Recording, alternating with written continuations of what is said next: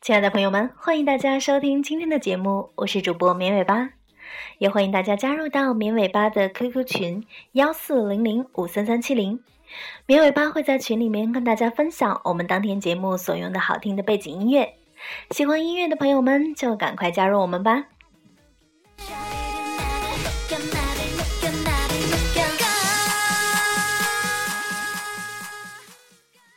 大家最近都在关注苹果发布的新款手机和新款的智能手表，不知道大家有没有留意到，我们在苹果的官网上已经找不到 iPod Classic 了。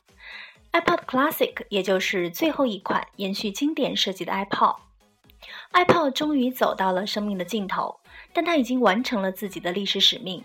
在过去的十三年里，iPod 扮演的角色远远不只是一个 MP3 播放器。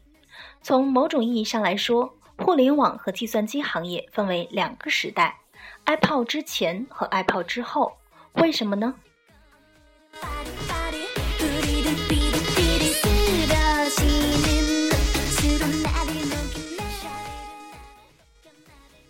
？iPod 不只是一个音乐播放器，iPod 之前是微软主导的世界。这家由比尔·盖茨和保罗·艾伦在1975年创立的公司，凭借着 Windows 操作系统和 Office 办公软件，将电脑和互联网带入了千家万户，同时自己也成为了一个时代的巨头企业。到1997年底，Windows 操作系统已经占据了全美 PC 市场的86.3%，同一时期创造了个人电脑的苹果所占的份额却只有4.6%。两千年一月，盖茨卸任 CEO，开始担任首席架构师，史蒂夫·鲍尔默上位。与此同时，微软的股价开始下滑，鲍尔默未能扭转外界的不信任。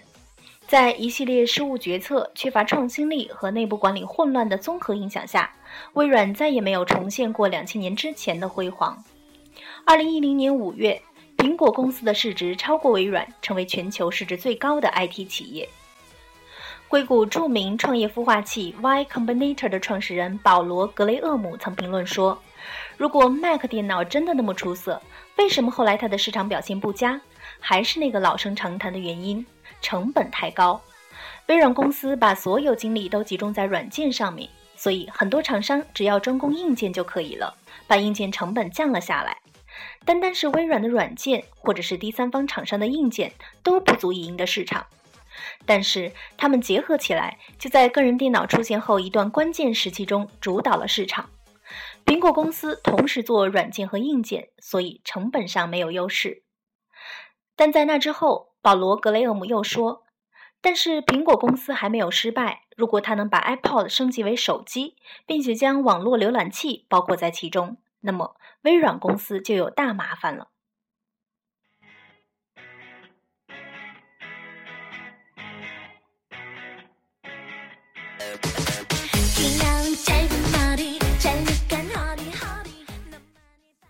我们来看一下前 iPod 时代。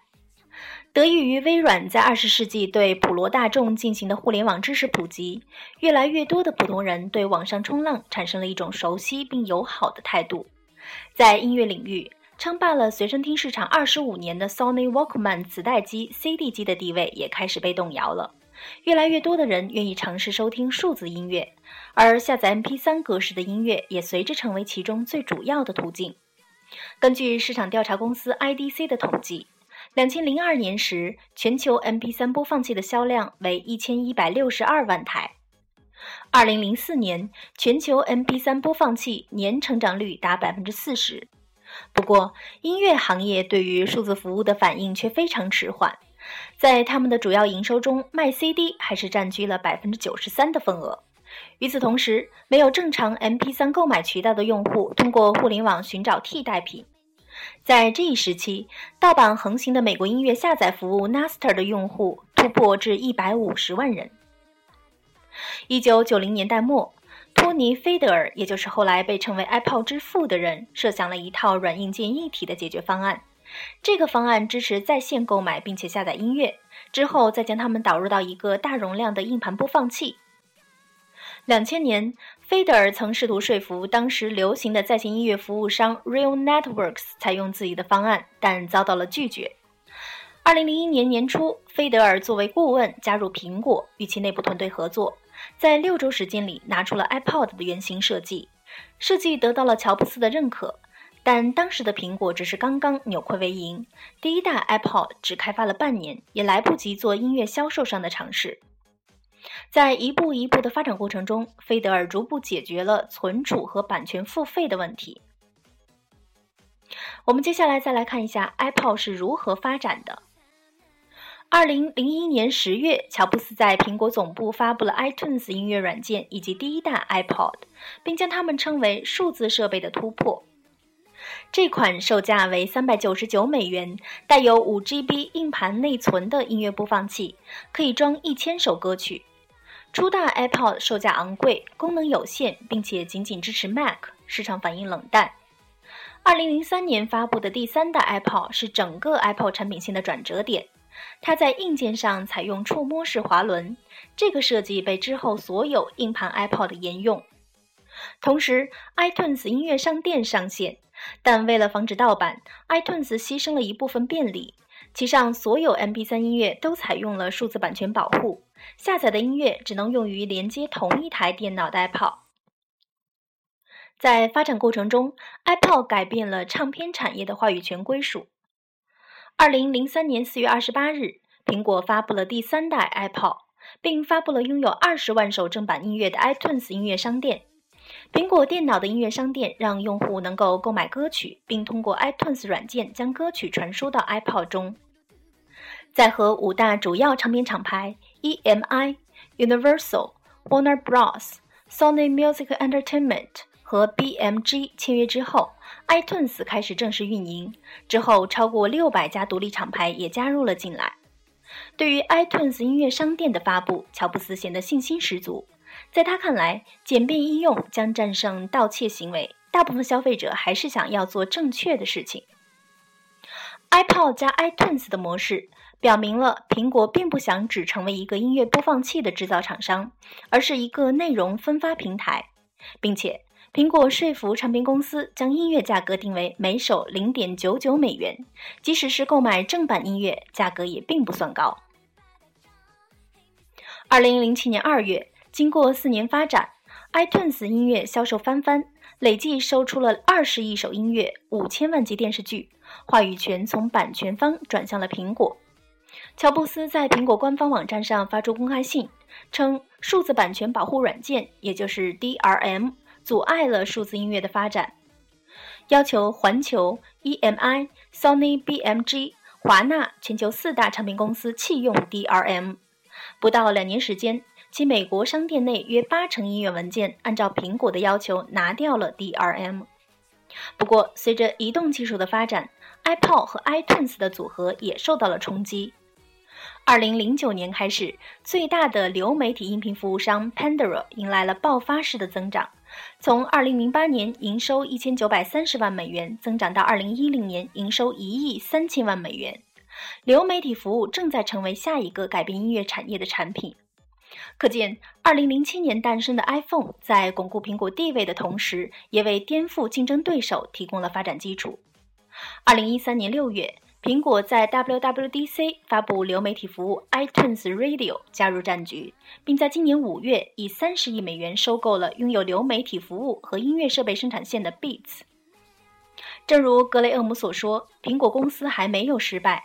如果它能把 iPod 升级为手机，并且将网络浏览器包括在其中，那么微软公司就有大麻烦了。二零零七年一月九日，iPhone 在旧金山发布，时任公司 CEO 的乔布斯说道：“苹果今天重新发明了手机，iPhone 是革命性的、不可思议的产品。我们创造了自鼠标以来最具创新意义的用户界面。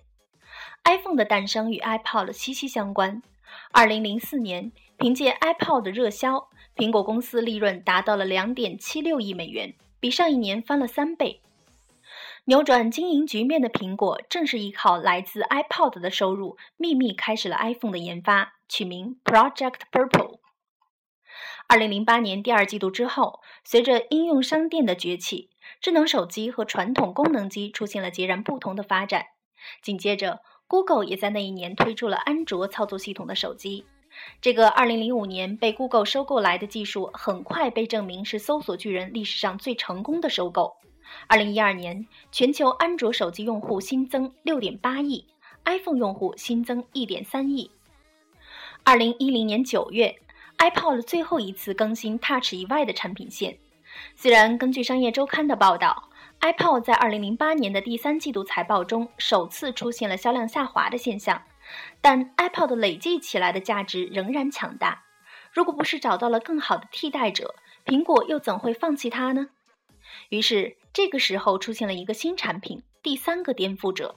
二零一零年四月，第一款 iPad 发布，这个产品成为微软潜在的麻烦。二零一二年上市两年的 iPad 销量超过惠普、戴尔、联想和宏基，配合 Mac 抢占了市场。但是与此同时，iPod 正在完成它的使命。每一次它向前推进一次、进步一次，它的使命就完成一次。iPhone 和 iPad 行使着更伟大的功能，它们可以涵盖 iPod 所有功能，并且随着闪存成本的降低，iPod Classic 连存储容量上的差异也不复存在。苹果2014年第一季度的财报显示，苹果在这一季度里卖出了5100万台 iPhone。两千六百万台 iPad，相形之下，iPod 的销量只有六百万，相较去年同期，这一数字有近乎百分之五十二的下降。而在刚刚发布的第三季度财报中，它的数量更是降到了二百九十二点六万台。现在，iPod 的使命业已完成，让我们向它致敬。